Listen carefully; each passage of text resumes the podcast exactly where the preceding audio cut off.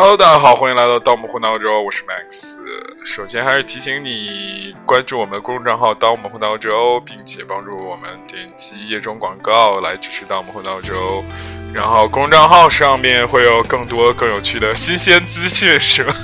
其实并没有啊，好吧。啊，对，是这样。今天是周五，非常开心。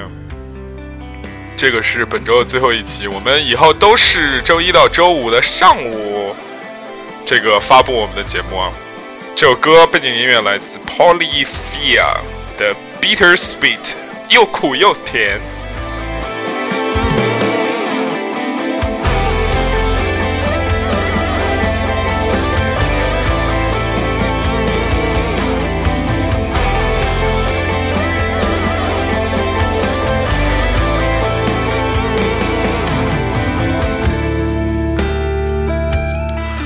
在这个苦和甜之间的时候呢，开始我们今天节目。我们先总结一下昨天节目。昨天节目我们聊了一个我们这个小城故事多是吧？充满喜娱乐，一个小城版的小时代的这个 party 的往事啊。昨天晚上我朋友突然给我发短信说，是吧？哎，明天要穿什么？我突然意识到这个事情变得越来的越怎么说正式了？Get serious。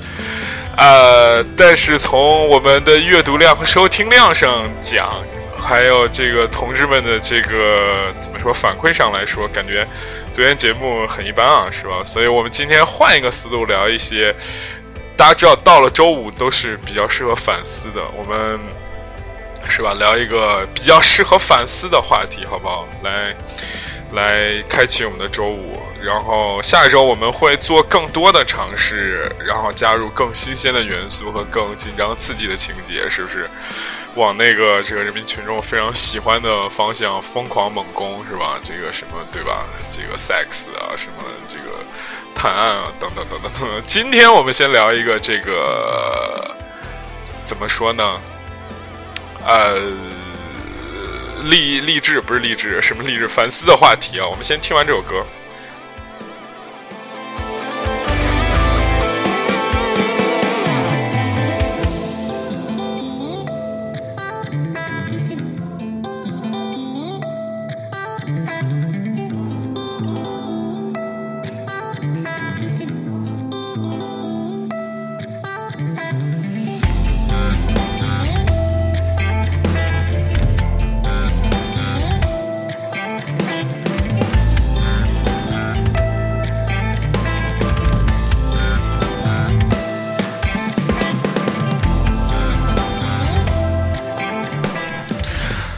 好了，这首歌比较长，我们直接开始是吧？我们今天聊一个很有趣的话题。我前几天啊，在这个看理想上看到了一个一篇文章，名字叫做是这样的啊，叫做什么呢？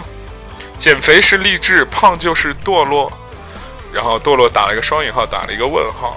这篇文章的标题很吸引我啊，我个人很喜欢这样的这种钻牛角尖的这种价值观，其实挺。某种程度上，没打开文章之前，还是比较同意他的看法的。然后我们看一看这篇文章讲了什么。首先呢，这个作者呢，先引啊引述了最近的一个比较有趣的，不是不是比较有趣啊，比较怎么说，比较有争议性的一个广告，这是来自 CK 的广告。CK 广告，呃，Calvin Klein 的找了一个黑人大码变性模特叫 Jerry Jones，然后他的。巨幅广告内衣广告在那个怎么说曼哈顿的上面就是秀了出来，这真是被人称为史上最最政治正确的怎么说这样的一个广告。非常有意思啊！这个 C K 这个在国内的代言人是我们的泪哥是吧？这个 张艺兴，你就感觉说 C K 也并不是是吧？他人们想的那么政治正确是吧？然后他从这个广告开始延伸出去，然后说美国价值观已经开始了关注到少数族裔变性人以及这种黑人这样的啊性少数模特的趋势。等等，但是呢，他话锋一转，就说国内的广告呢，对，跟我想的一样，说国内的广告并不吃这一套。国内广告最崇尚的是什么呢？是 B M Go，B M Go，我想大家应该都明白吧？就是有一个美国的牌子叫做 Brandy Melville，是吧？是不是叫 Mel Mel Vo，反正就 BM Go，就是以小码露肚子和格子衫为主的这样的一个。然后 BL BL BM Go 这个在网上有一个那个身材对比图，我给大家念一念啊，一米五零，体重三十三公斤可以啊。然后在一米六五，这个是比较女生比较关键的这样的一个是吧身身高。然后大概对应的 BM Go 的体重应该是在。四十七公斤啊，一米七零是五十一公斤，一米七五是五十五公斤，一米八零是六十一公斤，只有达到这种非常非常瘦的这样的一个这个这个这样的一个这样的一个怎么说呢？标准，你才能成为就是国内的审美趋势。首先，这篇文章就开始。啊，然后这篇文章就开始一味不是一味，就是开始大面积的攻击这个国内的这个这个这个审美趋势啊。首先，他就先抨击的是这个以李敖先生提出了这种白幼瘦为主的这样的这样一个。怎么说审美标准的流行？他举出了一个相反的例子，谁呢？就是贾贾玲老师，这个每次出场之后总是被人羞辱的这件事情。我我个人并没有觉，我特我是一个非常喜欢贾玲老师的这样的一个人，我个人。也并没有觉得他好像每次都被羞辱，但是这文章就说每次出来就被羞辱，哪种羞辱呢？就是那种特效，就是那种咚咚咚，就是砸砸地板的那种特效，还有他那种胖胖的那种，就是那种被各种人揶揄的这种，嗯，然后人家说一个非常扎心的观点：真的有那么好笑吗？我特别想回复一下，嗯，真的挺好笑的。呃，anyway，就是他人家毕竟代表这种道德制高点和正义领域嘛，对不对？我们接着看，他除了举了贾玲的例子呢，他又非常这个这个直接的举出了另外一个例子，就是说这个催吐的例子，就是说中国每呃就是。我不知道这个数据怎么来的。他说，中国有两千万的女明星或者女艺人以及女性就经历了这种，正在经历这个催吐这个事情。大家知道催吐吧？就吃完之后去抠嗓子，把这吃东西再吐出来。然后他说，催吐有大量的对人人的人的伤害，比如说胃液反噬导致的这种这种伤害、那种伤害等等等等等等。然后第三，他就说这个畸形审美观上，每个人都是这种怎么说？哎。这个没有人能能逃脱这个道德审判，是吧？每个人都是这个需要被批判的，大概是这样的一个文章的结构内容。然后我我个人也留个言，我留言好像也有二十多个赞啊，是吧？大家可以去下面找一找我，我是这样说的：我说你说的都挺对的，然后但是胖的时候就是没什么自信，瘦的时候呢，人就感觉自信爆发。呃，那没有也没有办法，是吧？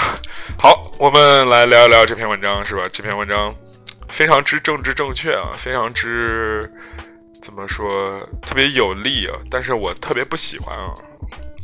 我同意，就是这种多元价值观的这种美感的这种东西啊，非常呃。适合现在当下，你说他当时说了一个，就你说胖真的就不健康吗？瘦真的就很健康吗？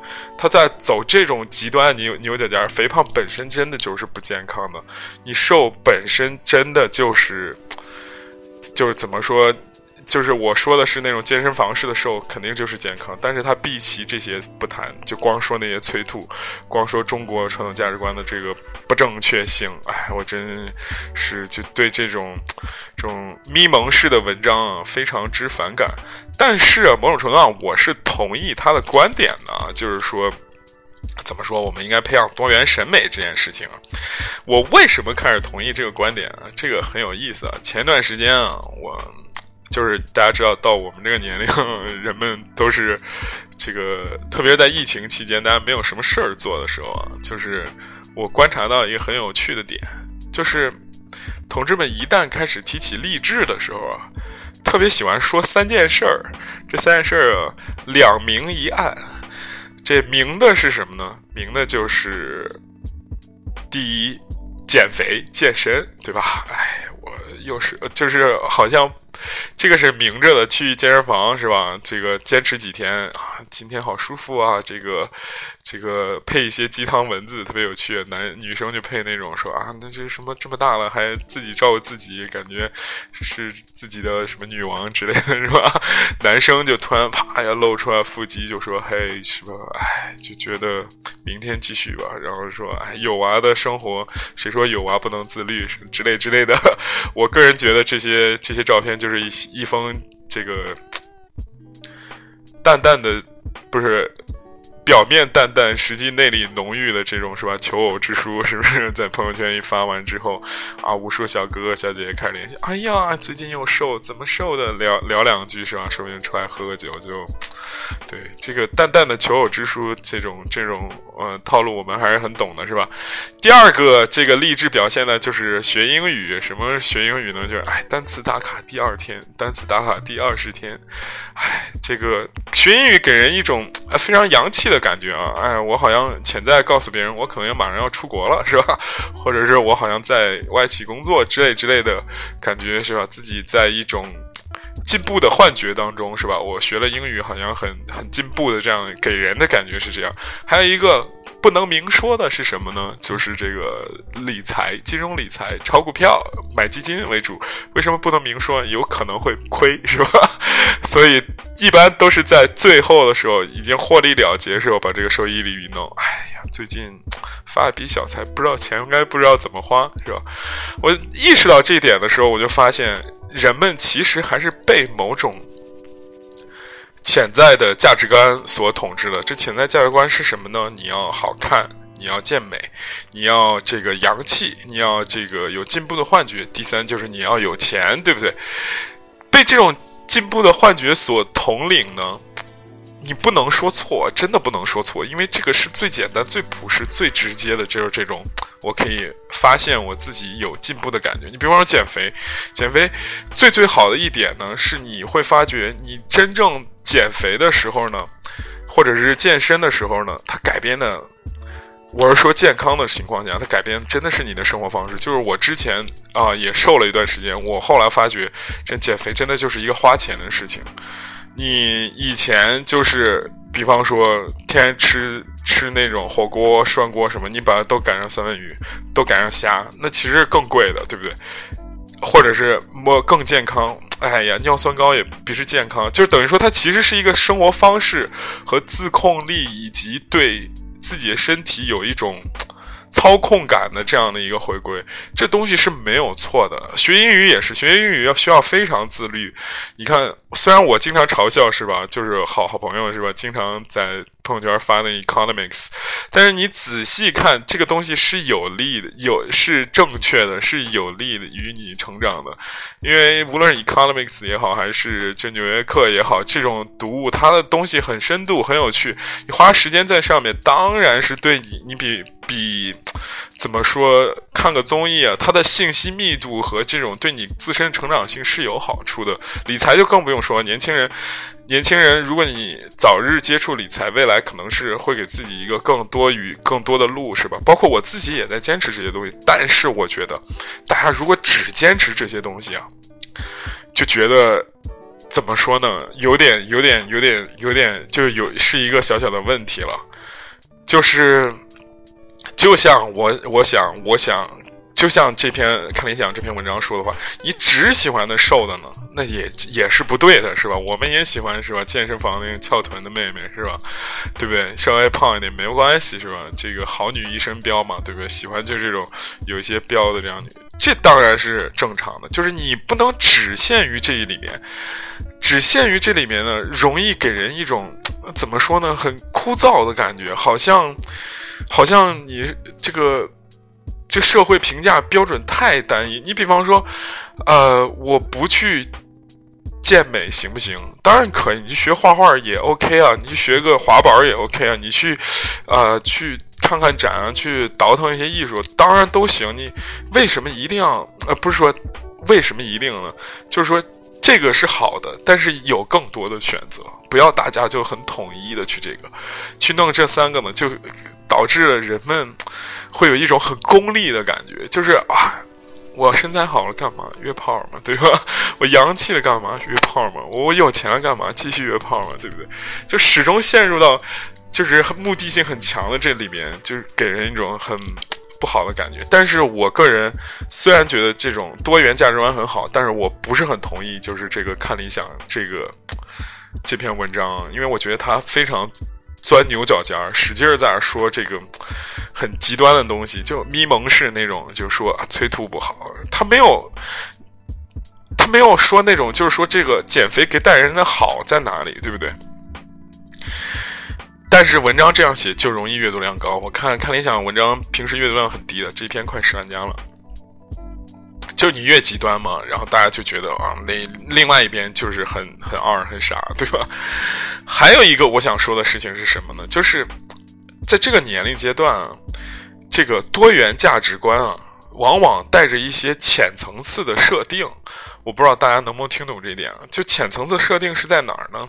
就很多人觉得我同意这种极端的观点，比方说，虽然他表面上打着多元价值观的这个旗号，但是他很极端嘛。就比方说，呃，他说的这看理想这个文章说的就是胖也是 OK 的，对不对？胖也是健康的，这个瘦更不健康。这种他为什么这样打？就是很极端的这种观点呢？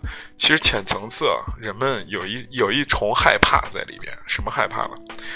就是觉得自己晚了，我不知道，我不知道大家能不能理解这一点。就是我操，老子真的晚了，所以你看人家都健身那么多年了，都八块腹肌了，我这才开始几天、十几天、几十天，怎么跟人比，对不对？没办法跟人比啊，兄弟们，所以怎么办啊？那我就反过来调转枪头，就说胖的也是美的，同志，你们这种瘦的就是多单一价值观，你们这种瘦的就是他妈天天催吐，知道吗？就很多人很害怕晚了这一点，就二十九、三十才开始，或者是开始背单词或怎样之类。哎呀，我是不是晚了？人家二十九、三十都博士都念完了，詹青云都开始是吧？接案子了是吧？我现在还在那学英语呢，是不是？那我就说他妈传统就是好，李子柒是好的。学英语，你们这种是对民族文化不自信是吧？这种东观点也非常值得批判啊！就同志们千万不要觉得自己晚了，大家要想一个事情啊。还有六亿同志们，六亿朋友们，是吧？这个月收入不足一千呢，你想，你稍微努力一点，就已经很容易打败九十九以上的，不是九十九，就八十以上的这样的同学了。你为什么不努力？而且这个事情是跟自己比的这样一个观点，而且就是你比之前的自己要好，那不就行了吗？你要是总是抱着跟别人比的这一点。这是一个永远难受的过程。当然，你也很享受某种程度上的呃呃，就是超越别人的那种快感嘛。但是你会发现，一座又一座大山，那比不过来的，比不过来，真比不过来，非常非常之难受啊！我之前很容，就是我身边有很多人很羡很痴迷于跟别人就这种较劲。就是他们呢很喜欢极端。我身边有个朋友，就是看我减肥比较成功嘛，然后他一天就去跑了快六万步吧。就他不是有个什么一万卡还是一千卡这样的一个一个一个挑战嘛？他天天做那个，没事儿就是开始在那做腹肌撕裂者，两天就不行了。为啥？他想跟我比，我又不是天天见他，我又不是他爸妈，对不对？他天天跟我比有什么意义？他。过三天两头见不着我，他这个刺激源没有了，他就崩了，你知道吗？就还是要跟自己比，而且这个人生是马拉松，对不对？二八效应就是，哎，就百分之八十兄弟们都不怎么样，你稍微一努力，真的就成了，兄朋友们，真的不要跟别人比，就跟自己比，也不要怕晚了，就是你要知道一事儿啊，就是我给大家说一个很现实的情况。就是你二十八九，我身边的结了婚生了孩子的人，他们呢是没有比的心的，他们就想赚钱。为什么呢？因为他们人生很枯燥、很单一，就是除了赚钱，我别的都不想了。为什么？赚赚钱、刷刷剧，然后调戏一两个小哥，就跟性有关、跟钱有关。你稍微多元一点，你比方说英语也好，还是健身也好，我们不说更多元的事情了。你稍微努努力。真的，那就刷下去的就不是几个、几十个，可能就是几百个、几千个、几几万个那种。真的，因为他们就是脑子中已经没有这根弦了，就是喝酒、聊天儿，说一说办公室政治，说一说这种非常啊厚黑的这些东西。哎呀，谁跟谁上位啊？谁跟谁互相勾搭？你稍微干点别的事儿，都比这帮人强，真的。就比方说我，我感觉真的，我跟我同龄人大多数时间就没什么共同话题，说一个东西他不懂，说一个东西他不懂，然后吃去去一个火锅店吃到八点半，哎，开始了，哎，听说了吗？那谁好像要调到哪儿哪儿？哇，真的假的？我们公司要怎么怎么怎么样？哇，真的假？假的？这个谁和谁听说有个八卦？哇，真的假的？我领导他特别喜欢谁谁谁，我未来怎么怎么样？都是这样的东西，非常中国，这是中国非常特色的一个东西。没有人在意自己的那个术业有专攻，那个术业做的怎么样，或者是在意这种。这种这种生活中的多元评判标准做的怎么样？在意都是那些非常关系式的东西、饭局式的东西，而且人们引自以就是引以为傲，说这些东西很重要。其实搞一点都不重要啊，真的没问题。就是你稍微做一些东西，然后跟自己比，你看其他人就全拉胯了，真的，全的都他们一看你都僵硬了，真的。而且我告诉大家一个秘诀。这也是我觉得我这次就是减肥稍微有点成效的一个秘诀，就是坚一定要学会独处，一定要学会拒绝，就是谁叫我去我就不去，你知道吗？那些关系真的。我个人觉得非常之不重要啊，非常之不重要。他能怎么着你呢？对不对？你还是一个人在这个社会上单打独斗，千万不要笃信什么关系的重要性，不要笃信什么他可能短期会给你一些好处，比方说，哎，谁谁谁打个电话把这事儿解决了。但是我告诉你，你就去排队，就去一步一步的按部就班的去解决一个问题，没有那么难的，对不对？不要笃信关系，笃信自己的这种实力，或者是这种好的。Accumulation 是吧？积累的，我我的妈！今天早上感觉鸡汤浓度有点浓啊，对吧？就感觉好像把把自己成当真当成导师了。中间有一段真的就是有一些话，我还是很很很很希望我的听众能听得进去的，就不要笃信关系，笃信自己，笃信这种积累，笃信正能量，不要怕晚，也不要呃。锦上添花是更多元一点，不要坚持只坚持那三项：健身、学英语和炒股票，是吧？更多元一点，是吧？我觉得人生就会很快乐，真的，人生真的很快乐。你不要害怕身边的人不搭理，咱们不是还有电台这个是吧？这个互相取暖的大家庭在这儿是吗？所以大家还是要关注我公众账号，对不对？我觉得就很多情况下，坚坚信自己非常有动力。好了，今天就聊这么多，是吧？哎呀，时间已经晚了。好，呃，对，还有一个事儿啊，我觉得算，就是不要陷入某种小圈层。哎，最后这个感觉有点多余，不要陷入某种小圈层啊。小圈层永远是在，就是被某同一种性就特性所吸，就是所聚集。啊，就这个 close friend，你看 close friend，要不然就很都很喜欢炫耀，要不然都喜欢很喜欢装逼，要不然都很喜欢卖惨，要不然都很觉得很焦虑，要不然都很就是那种愤青，这种情绪非常之不好。所以我个人觉得还是要独处，对不对？大家看一看十三幺这个陈冲老师那一期，真的就是那种，就好的事情的发生永远都是独处你思考的结果。好吧，今天就聊这么多，祝大家周末愉快，我们下周再见。有点深刻了，然后大家多多留言，谢谢。